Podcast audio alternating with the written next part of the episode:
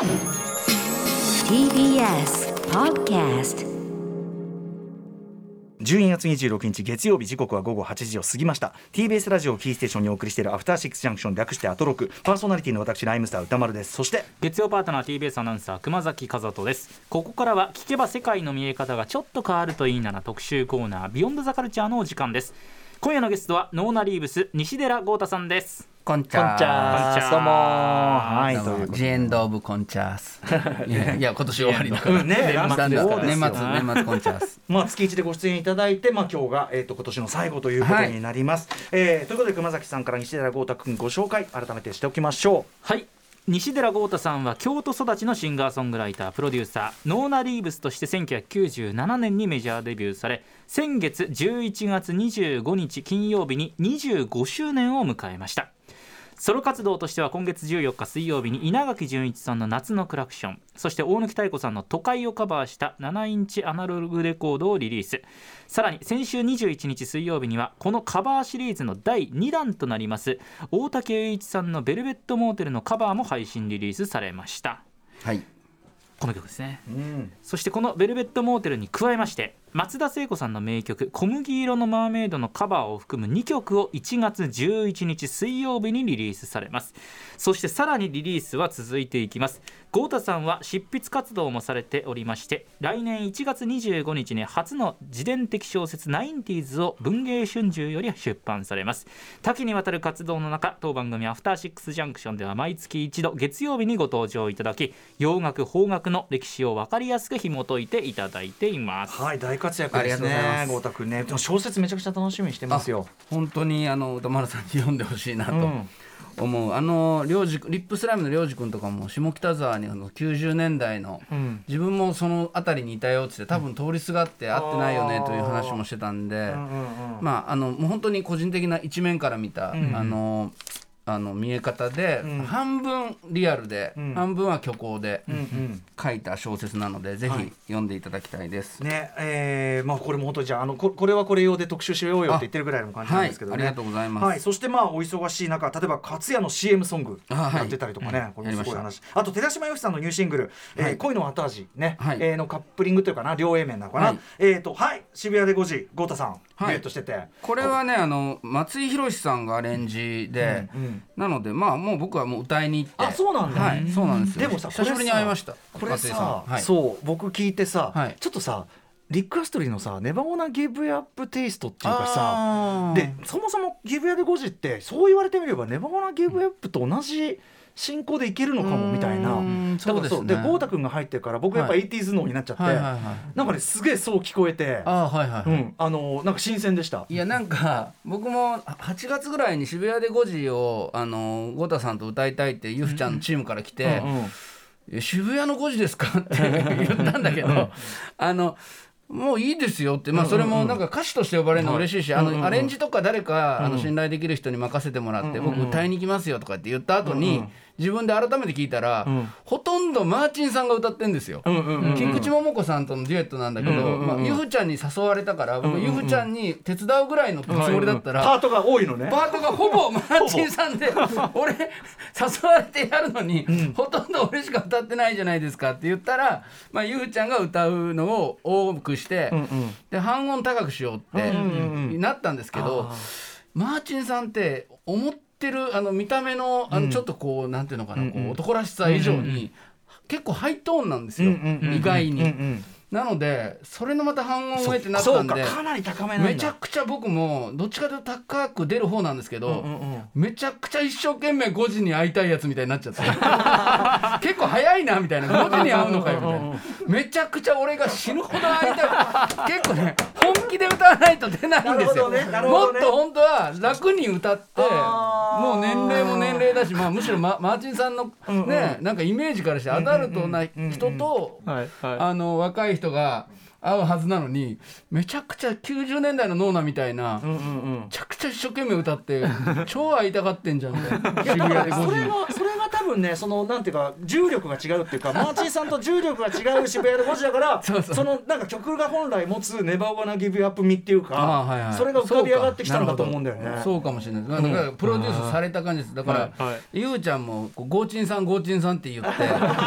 最近若い人からゴーチンさんって呼ばれるようなゆうちゃんそういうとこあるんで広めてくれて。でもなんかいいなと思ってそういう別の名前つくのいいなって。自分から今ゴーチンですって言ってて。僕はねこれなんか新解釈渋谷で5時としていい僕はすごい好きです。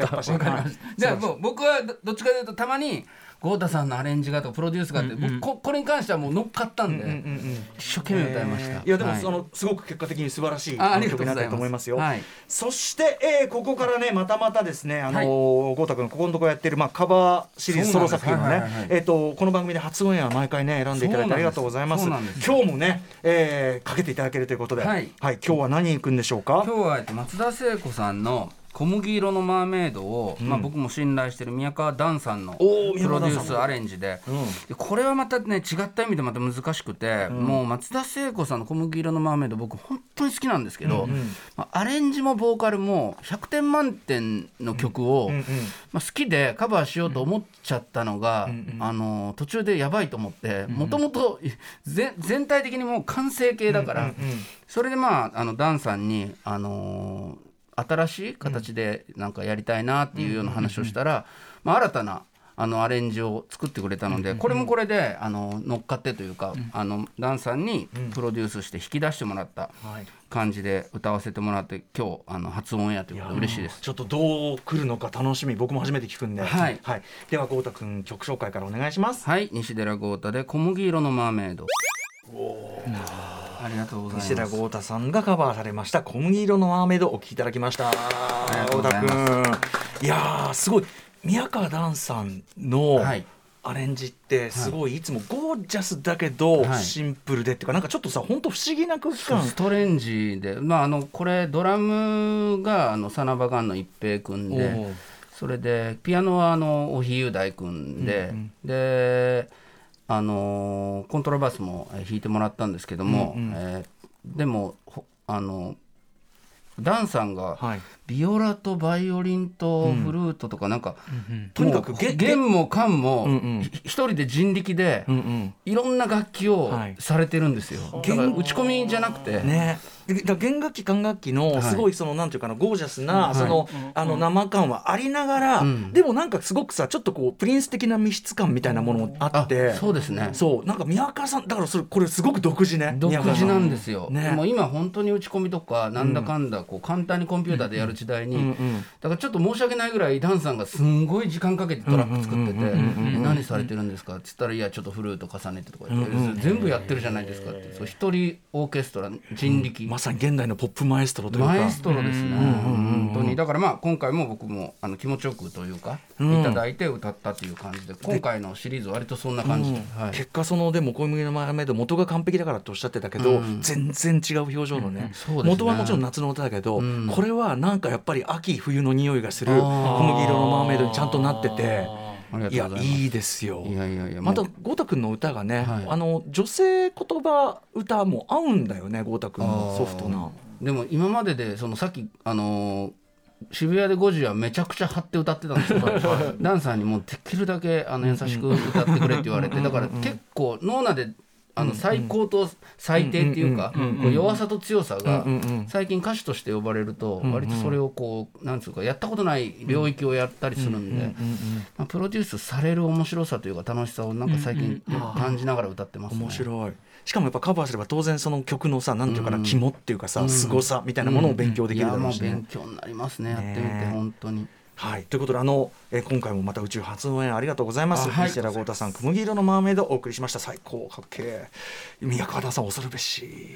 はい。ということで、えー本日も豪太くんのね、えーはい。おなじみの特集今回は年末にふさわしくこちらです。行ってみよう。ノーナリーブス西寺豪太プレゼンツ洋楽スーパースター列伝シック編。いえ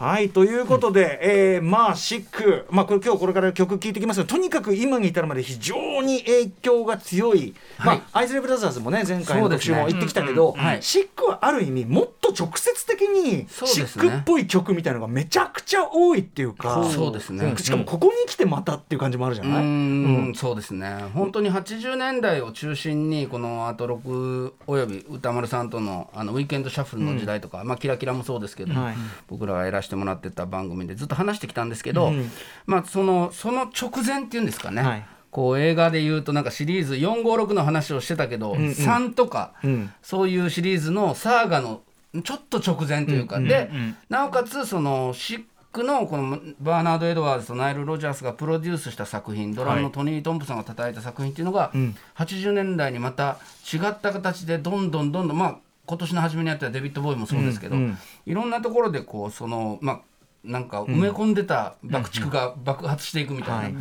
でちょっと Chic というグループそのものの話をまずここでうんできたら今年楽しく終われるなと思って、ね。はい、曲も楽しいですか？らまあ単純に何の理屈もいらない曲が多いですから、近年で言えばもちろんその例えば Daft Punk のなねえっとあれもあるし共演もあるし、ねなんといっても BTS ですよ、はいあ BTS の「そうですね。ダイナマイト」と「はい。 Butter」はそれぞれ Chic の「まあ、 Good Times」という曲のギターリフとあとはベースをそれぞれ引用することに成り立ってるっていうねから。まあ高橋義明さんもこの,、あの番組のアトロクの中で、はいはい。あのその話をされてて、っていう話で僕ももちろんもう吉明さんとも歌丸さんとも、多分一番のなんていうのかなこう。こう自分の脳みそのあの 記憶とか好きな音楽の地層の一よ。番深いとどっかで僕なんか本当に年取った時、うんうんこの辺りの話だけをずっとするんじゃないかとか。最後さあの最後さあの 三本能の部分だけが残って。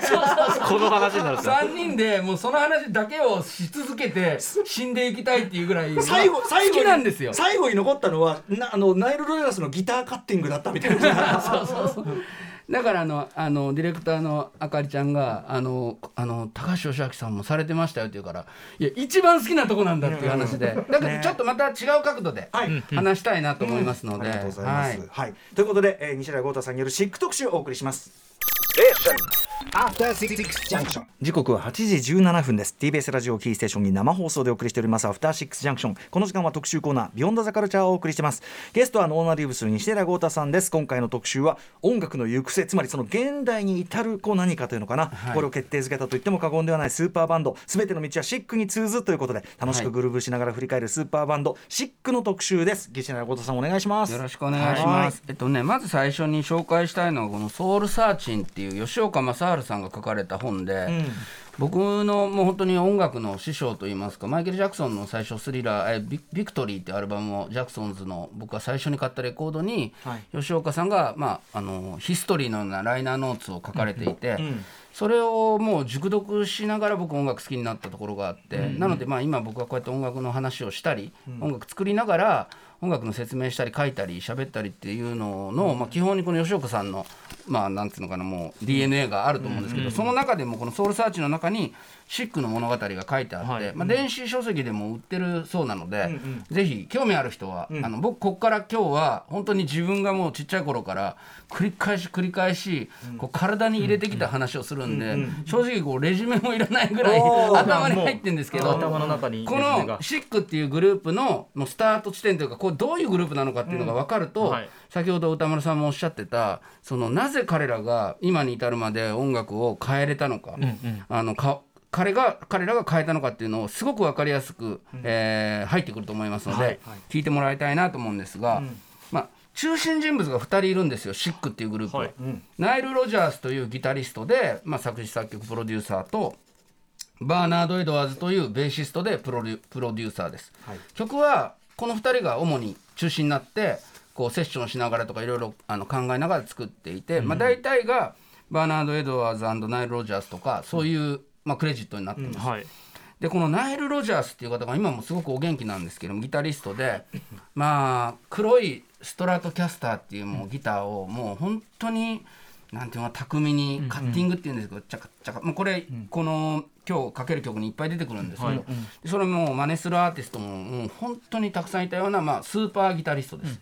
でもこの人は生まれたのは1952年の9月19日なんですが、どこで生まれたかっていうと、ま、とニューヨークのマンハッタンの、まあ、イーストリバーにかかるトライボロー橋っていう橋の上で生まれたんです。橋の上？橋の上。あの橋の上を走ってる車の中で、お母さんが、はい。まあ、あの妊娠されて子供生まれるっていうことで、危ない危ないもう今すぐ生まれるよっていうことで、クイーンズ・ジェネラル病院っていうところに向かう、はい。その車中ではい生まれたと言われてます、でこの時のお母さんビバリーさんはナイルのお母さんのビバリーさんはまだ14歳だった、14歳。めちゃくちゃ若いお母さんだったんですよ、それでそのナイル・ロジャースという子供が生まれました、はい。で、まあ、若すぎる母親は、まあ、未婚のままナイルを産んだんですけれども、彼女の、まあ、両親とか親戚が、まあ、家族ぐるみで協力して、まあ、14歳の産んだ子供ですから、はい。まあまあ可愛がって育ててたんですけど、この、まあ、住んでた地域もむちゃくちゃこう悪いギャングとかが多くてもう道歩いてるだけでこう脅されたりとか物取られたりとか、だからまあナイルはその小学校に行くぐらいまでの間まあなんかビビりながらまあなんとなくこう上手に生きていこうとそういうふうなあの巻き込まれないようにしようと思って生きてたんですけど、ある時8歳の時に、えー22歳になったお母さんのビバリーさんまだ若いですよ、8歳でも14歳で産んでるから、ビバリーさんがブティックで働く新しいボーイフレンドを見つけたんですね。まあ、魅力的な人で、まあ、1960年この時代なんですけど、で、まあ、ナイルに新しいお,、まあ、お父さんができるわけです、まあ、はい。結婚すると、はい。いうことで義理のお父さんができたんですけど、このお父さんは、まあ、ブティックで働く、まあ、おしゃれな人やったんですけども、えー白人男性だったんですよ。はいでビートニックってまあいろんなこう文化も大好き、まあ、革ジャンとかバイク好きでもう本当にそういう本とか音楽大好きでジャズ聴いてっていうような人で、まあ、差別の意識なんて全くなくて、で、えーその若い、えービバリーさんと、まあ、結婚して自分に子供をまあだから弟もいたって言われてますけど、まあ、ナイルを中心にその子供の親にもなってくれた。であそうなんやということで。で引っ越そうということでグリニッジビレッジっていう、まあ、おしゃれで文化的な、もう本当アーティストがいっぱい住んでるような場所の、ウエストビレッジっていうところは、まあ、ちょっと高級な町らしいんですけど、そこに引っ越して暮らしてたと。で、えーナイル・ロジャースは、まあ、その 8, 8歳ですからあお父さん来たなということで、ああのーまあ、よくしてくれてたんですね、であ仲良くしててで音楽も教えてくれたりして、あの家にかかってるラジオとかもお父さんが好きな音楽かかって、まあ、もう本当人種も超えていろんな音楽聴いてるお父さんの文化的な。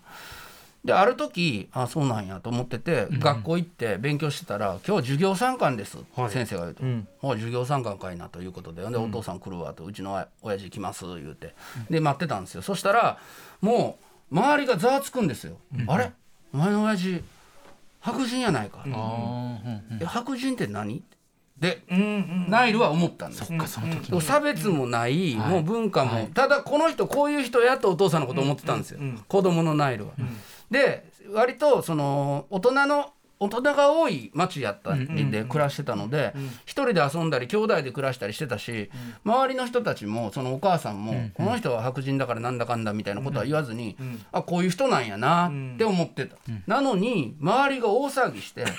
でそれによってえそんな文化の違いでとか例えば差別のこととかも多分そのされてなくて暮らしてたから、え？っていうことがもうナイル少年にとってはし逆に衝撃やったんです。よ、そこまで言う周りはって。いう。でこれシックのもう僕ら日本人にもそうですけど、まあ、白人文化にも黒人文化にもいろんな部分でシックっていうアーティストが1970年代末から80年代、まあ、中心にボーダレスに愛された、もう最大の理由はそのナイル・ロジャースっていう人の考え方にあるんですよ。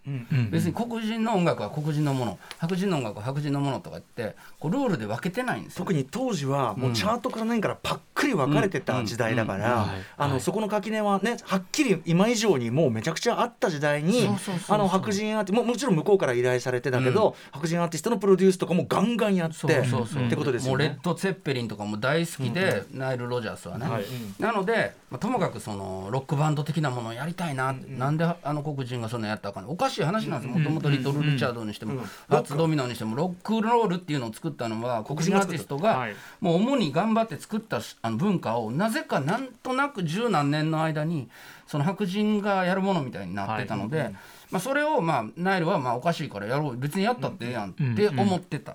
これはまあナイル・ロジャースの出自です。それで、はいバーナード・エドワーズっていう方はベーシストなんですけど、この人はナイルと同い年のたまたまなんですけど1ヶ月違い、うん。ナイルと同学年でノースカロライナ州のグリーンビルっていうところに生まれて、で、えっと、10歳の時にニューヨークに移り住んでブルックリンの公立高校に通うどちらかというとこの方は、もう典型的なブラザーっていうか、もうこ黒人音楽大好き、ジェームス・ブラウン最高、ファンクでもうベースが一番かっこいいでしょ、ジェームス・ジェマーソン最高モータウン最高みたいな、まあそういう青年でした、でだけどこの方もですねちょっとまあ貧しい家のでででね何回あの10代の頃に好きな女の子できてもう子供も10代でできたりしてあもうミュージシャンになりたいけれども、それだけでは食っていけへんからということで昼間郵便局で働くようになるんですよ、郵便局で働いて夜はベース弾いて、なんとかこうお金ちょっと稼いでみたいな感じの、まあ、ダブルワークというか、2つの生活を、まあ、バーナードはしてて、まあ、夢を追いかけてたんですけど、はいそしたらですねこれまたね運命っていうのは面白くてですね、郵便局におばちゃんがそのいるんですよ一人。めちゃくちゃおせっかいな。ほうほうほうほう。あんたベースやってんの？あんた音楽やってんの、おばちゃんが。い。ややってます。なんか持ってるやんあんたベース。いや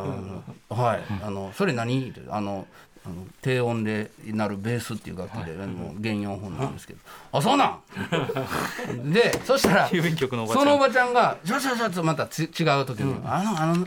あの私のあの娘のはい。彼氏がギターやってんねんって、もうなんかあんたらなんか一緒に仲良くなれば私私ベース弾いてる人とギター弾いてる人周りにいるからって、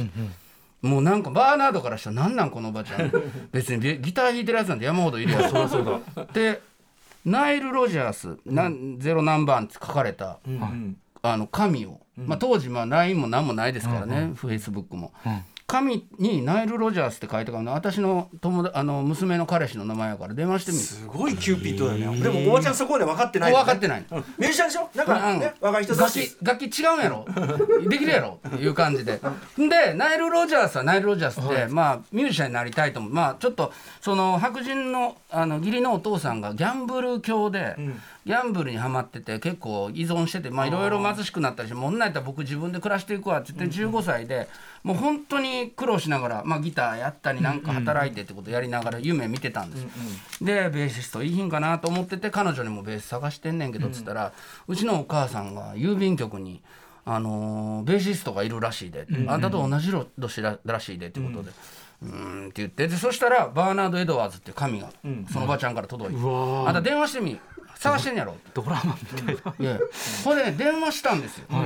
でおあの僕ちょっとその郵便局のあのおばちゃんであの、ねあの彼女のお母さんからもらったんで電話した「ナイルです」ってあ、ばバーナードです」って言って。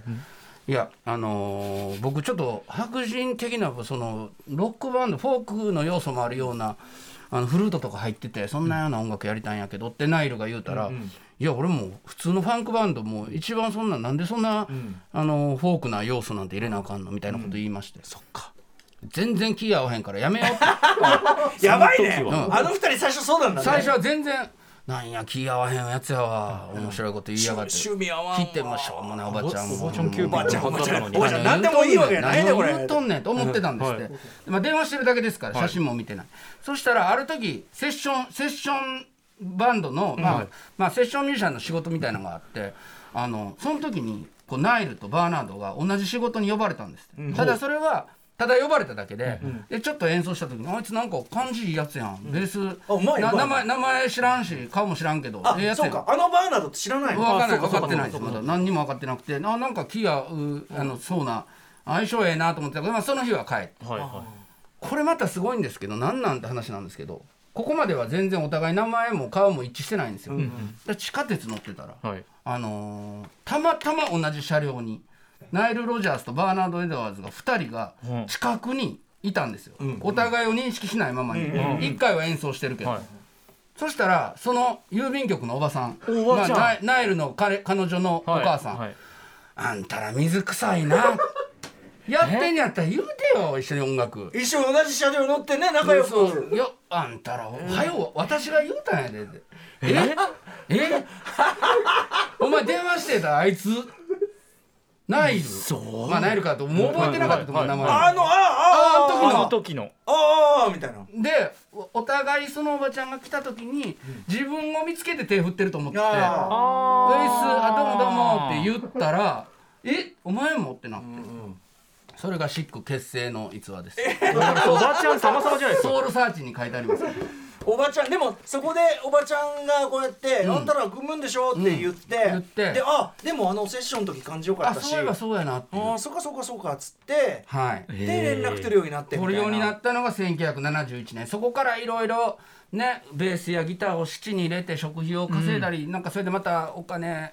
入ったらベースを取り戻したりとかそんな生活を45年続けて、まあ、ミュージシャンとしての,、そのお互い助け合いながら生きてきて1977年がやってきます。はい。この時にまあチャンスが来るんですよ。お前らはそんなやってんやったら、ディスコブームに乗ってディスコソング作ってみないかっていうような人が現れまして、作った曲さっき聞きましょうか、はい、えーダンスダンスダンスヨージーヨージーヨーザシックのデビューシングルです。はいこの時代はもうディスコ全盛で、1977年の9月30日にこの「ダンスダンスダンスヨージーヨージーヨーザ」は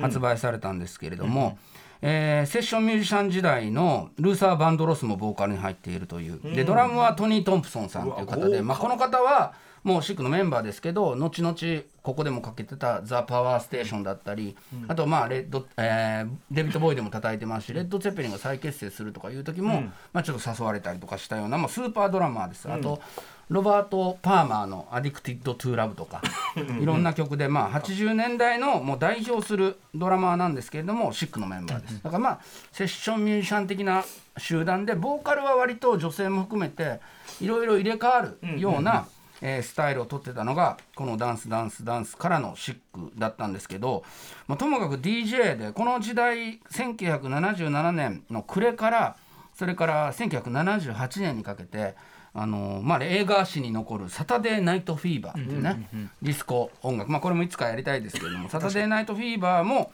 えー大ヒットしてるぐらい、もうディスコ文化が世界中に広がってみんな踊ってっていう、こんな時代ですね。で、えーシックのもう注目がうわっと上がってきてですね、で「エブリバディダンス」っていうまた曲も流行ったりとかしながらですね。このここからまたね別のねまたドラマが始まるんですよ。はい、これでまあシック、まあ、ノリに乗ってきたんですけど、まあ、最初あのダンスダンスダンス幼児幼児幼座を出した後にブッダレコードっていうのが出そうとしてたんですけどそれがまあ運悪くというか結果運いいんですけど、倒産しまして、それでまあアトランティックっていう大きい会社が、あもうもうそこまで売れてるんやったら、まあ、2回ぐらいオーディションで落とされてたんですけど、まあ、売れてるっていうようなこう、ちょっと雰囲気を感じて、あの大メジャーがバックにつくんですね、もしやってやろうやないかということで。で今まで悔しい思いしてた分やるぞっていうことで。えーシックが頑張り始めたらもうディスコで大盛り上がり、ファーストアルバムも売れましたってなった時になろうかなっていう時かなグレース・ジョーンズっていう、まあ、モデル、まあ、俳優女優さんもやっててなおかつもうスーパースターの、まああのーもう歌丸さんご一目存知見れば分かる。もうこすごいかっこいい黒人の女性で頭頭角刈り。角刈り。頭角刈りで、はいあの007美しき獣たちのボンドガールとしても登場します。はい。はい。その方がですね1977年なんで、はまあその方もこうこれからという、今勢いに乗ってるでっていうスターの時にですね、もう最初のシングル出たあたりのあのシックの曲を聴いて、次のプロデューサーにあなたたちを指名するわと。言ったんです。これもう大抜擢やったんですね。さすが潜水な。おっしゃさすが潜水グレース・ジョーンズ。ででどうしたらいいんですか？って言ったら「いやちょっとあの1977年のもう終わりやったんですね、大晦日の日に、まあ、私スタジオ54っていうあ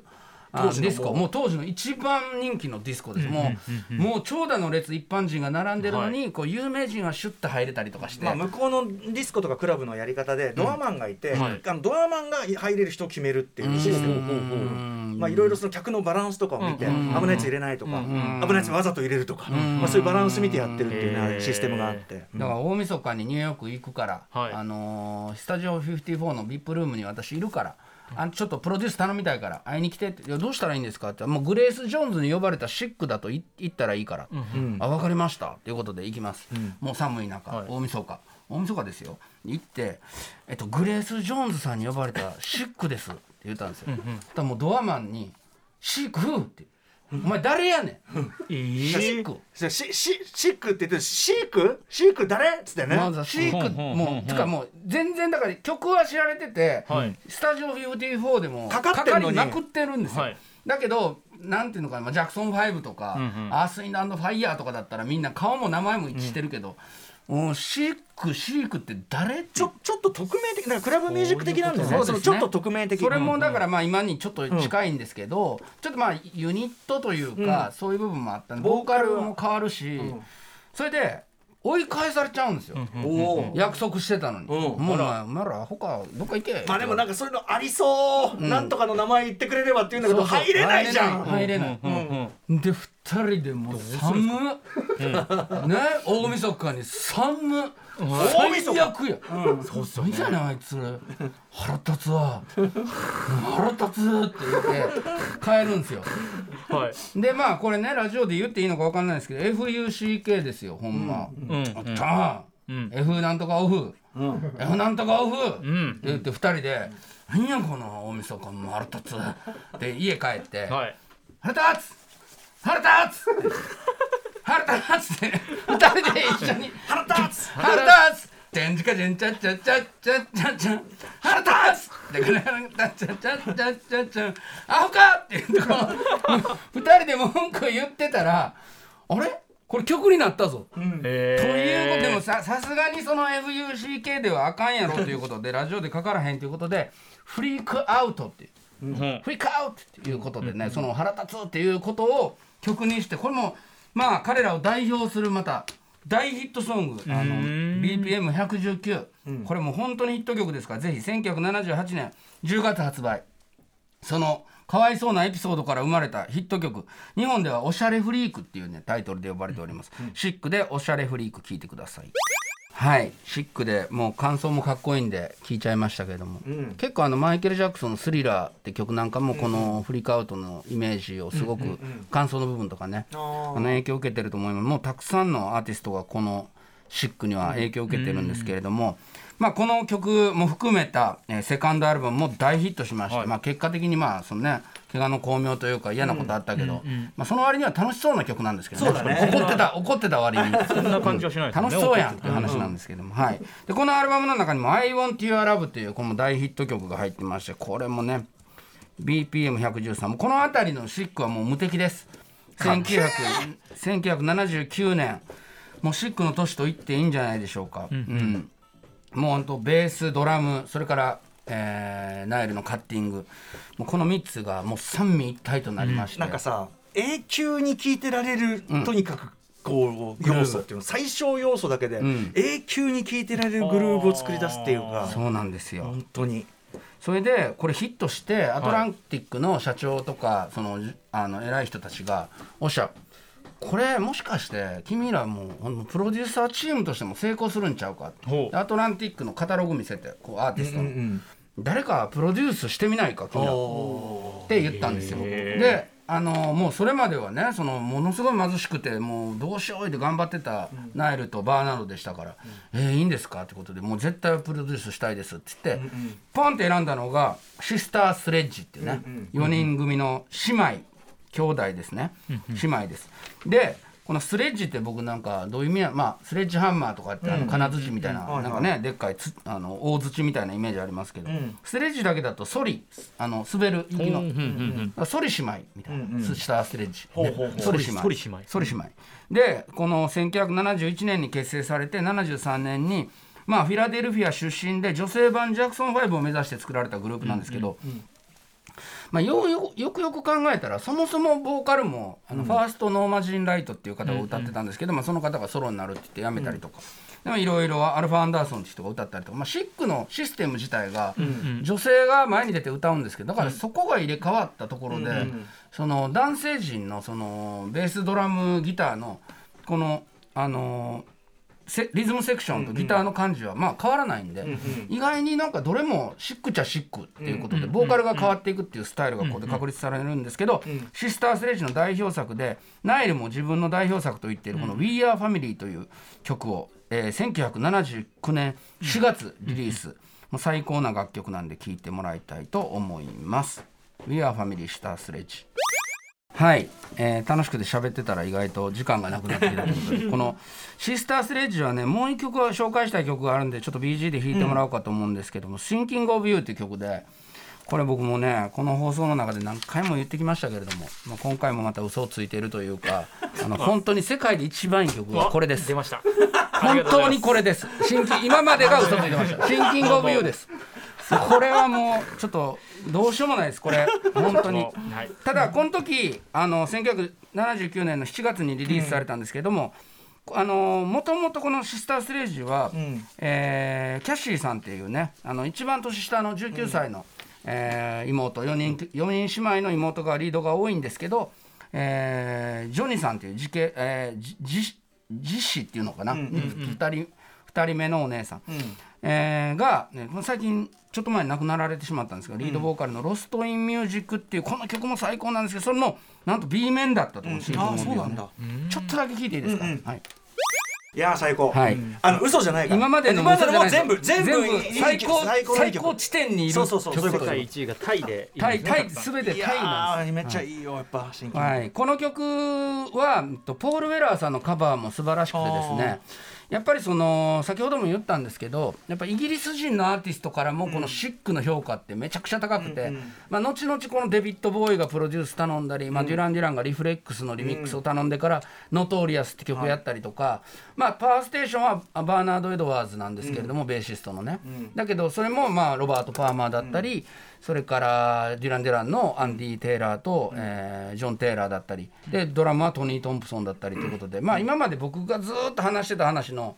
登場人物のその根っこのところにこのシックがいるっていうのが分かってもらえれば、はい。この後の、えっと、ダイアナ・ロスのプロデュースとか、そういうものもひっくるめてまたそのナイル・ロジャースプロデュース特集とか、バーナード・エドワーズ関連っていうのはん。また別の機会にやるので、はい。ん。で、えっとまあ、今日ここまではかけときたいなと思ったのがシックの「グッドタイムスっていう曲で、はい。これこそまあ芳朗さんもその BTS の時に話されてたと思うんですけど、まあラップのラッパーズ・デライトの話も、まあ、それだけでも何回も特集できるような話ですが、はい。一旦このバーナード・エドワーズのベースそれからナイル・ロジャースのギター、それからトニー・トンプソンのドラムがどういうサウンドかっていうのを、どれだけ素晴らしいかっていうことを、まあ、ちょっと最後にちょっと聞いてもらおうかなと思います。シックでグッドタイムス永遠に聴けるという、ねえ、うん。本当に、あのー僕ヒプノシスマイクっていう、はい。あのいなんていうプロジェクトで、あの山田一郎君ね木村昴君が、ええ。ーやられてる山田一郎という役の、えー楽曲で「ブレイク・ザ・ウォール」って曲書いたんですけど、これもなんていうのかそのヒップホップが、あの生バンドの、まあ、シックのグルーヴからまあいろいろまあそれだけじゃないんですけれども、ここで一つなんていうのかな大きなラップが乗っかっていくみたいな、歌丸さんのもう専門分野だと思うんですけど、そういうところのちょっと以前に戻したというかそのギリギリのこの1979年ぐらいの世界を、あのこの山田一郎が生きてるっていうような、あテンションで作った曲がこの「ブレイク・ザ・ウォール」壁を壊すっていう、あのものでこの前ちょうど24日かなクリスマスイブにあの、ヒプノシスマイクノーナリーブスも出てすごい楽しい経験させてもらったんですけど、はい、なんでまあこのシックっていうグループがいかにいろんなアーティストの、とかいろんまあ BTS もはじめいろんなあのダンスミュージックというかポップミュージックの基礎に位置してるかっていうことは、まあ、今後来年もひっくるめていろいろえーつなぎの歴史を伝えていきたいなと思うんですけども、一旦この結成秘話と、はい。ねえ、はい、面白どういう出自だったかっていうことと、でこの後まあちょっとディスコをディスコティックな音楽っていうのをめくるその流行みたいなのが1980年を、えー区切りにドーンって変わっちゃって、まあ、シックというグループの勢い自体はちょっと落ちちゃって、ナイル・ロジャースとバーナード・エドワーズはプロデューサーとしてトニー・トムさんはドラムとして、まあ、体制していくっていう世界にやってくるっていうところで今日は終わろうかなと。うん思ってます。いやでもすごいこの現代的なグルーブっていうか、すっごくなんか整理されてるっていうか、うんうん。ねそこのところっていうのはなんとなく伝わったんじゃないかなと思いますし、はい。何より話面白いし曲が最高 曲最高。ありがとうございます、はい。さあということで豪太さんから最後にお知らせごとお願いします。はい、えっと、あさって、えー下北沢のフーチークーチーというライブハウスで、えー最後のソロトークライブをします。そして、そのベルベットモーテルえーと小麦色のマーメイドのカバーは1月11日にリリースされますし、1, 年1月25日には、えー自伝的小説の「ナインティーズ」が文藝春秋から出ます、よろしくお願いします。八面六臂ですな本当にね。頑張ってます、はい。えー、あとはまああのポッドキャストもやってます。はあポッドキャストね、つ次回で最終回です。アマゾンポッドキャスト、残念ながら、はい、なんでまた、あのアトロクにはい。全力でよろでお願いします。取り組んでい。こうと。いつもぜいつも全力だったのでさらに全力で。いやでもなんかなんかよよかった。年の瀬にも合うね、シックね。華やかだし。はいです。シック、楽しいかなと、ん。はい。ということで今日は西枝豪太さんによるシック編、えー特集をお送りしました。豪太さん今年もお世話になりました。After Six Junction.